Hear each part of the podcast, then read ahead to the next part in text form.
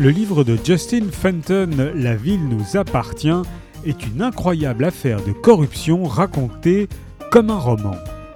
En 2008, Justin Fenton devient reporter chargé des affaires criminelles du Baltimore Sun.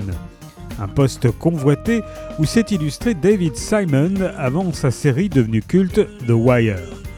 Baltimore est alors toujours la ville au taux de criminalité le plus élevé des États-Unis.